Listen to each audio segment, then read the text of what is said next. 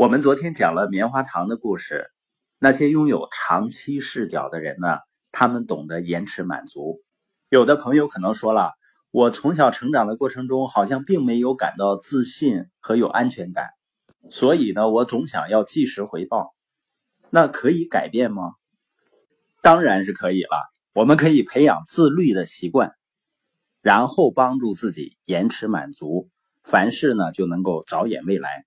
具体的做法呢，你就是要给自己要做的事情、要完成的任务设定一个奖励体系。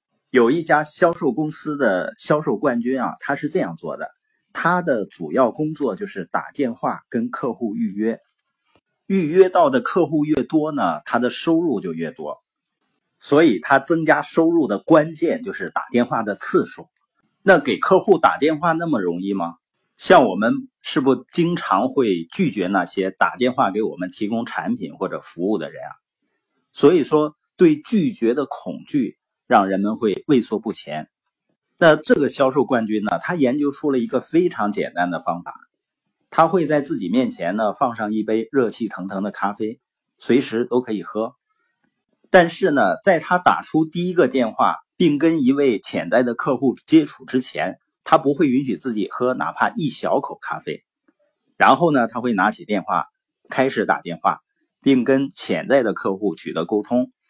沟通完挂掉电话之后，才奖励自己喝一口咖啡。他的咖啡呢在慢慢变冷，所以他会尽快的拨打另一个电话，而且不会太在乎客户是否感兴趣。他唯一担心的是如何在咖啡变冷之前再喝上一口。这是一种。逆转心理学的形式，也就是说呢，他把注意力从做这个事情本身移开，转向其他的事物，那么任务带来的压力就减少了。他就是这样做，每次打通某个人的电话，他就会让自己喝一口咖啡。等到第五个人的时候呢，咖啡基本上就喝完了。接下来呢，他会拿出饼干，因为他喜欢吃饼干啊。他会把一块饼干呢切成很多的小块然后呢像奖励小动物表演一样，每拨完一个电话呢，就让自己吃一小块饼干。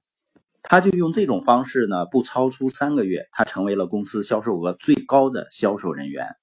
他这样做的时候啊，他的大脑就开始更多的关注奖励，而更少的去想打电话和被拒绝所带来的压力和紧张。所以呢，你也可以为你要做的事情呢去设定一个小奖励，哪怕这个事情很大，你可以把它分解成小任务，每完成一个小任务呢，就给自己一个小小的奖励。也许你也是给自己吃一小块饼干。你不喜欢喝咖啡，也许你喜欢喝某种能量饮料。你可以完成一个小任务之后呢，再奖励自己喝一口，甚至是奖励自己去查看一下微信。因为很多人是随时想起来就去查看一下，甚至会放下正在做的事情，实际上这会浪费很多时间。你需要把一些事情做完以后，这些事情呢，你可以理解为它是你的正餐。你把正餐吃完以后，再吃甜点。所以呢，我们每天早晨开始工作的时候啊，假设你上班的时间是上午八点半开始，在开始之前呢。你要做的第一件事情就是，把今天自己必须要做的所有事情列出一个清单。没有这个清单啊，就不要开始工作。最好的情况就是前一天晚上就把清单列好。清单列好以后呢，就开始做清单上的事情，埋下头去，不间断的工作九十分钟，关闭掉电视机啊、手机啊、电脑啊及所有的东西，不间断的工作九十分钟。然后呢，你站起来可以休息一下，或者奖励自己一下。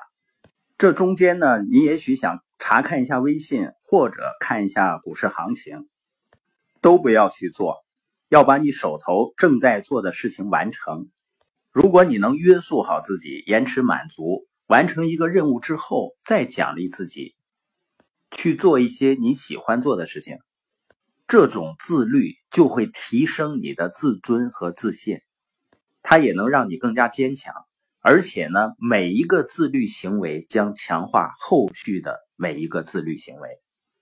我们每个人所拥有的最强大的工具是什么呢？就是你思考的能力以及你预先思考的能力。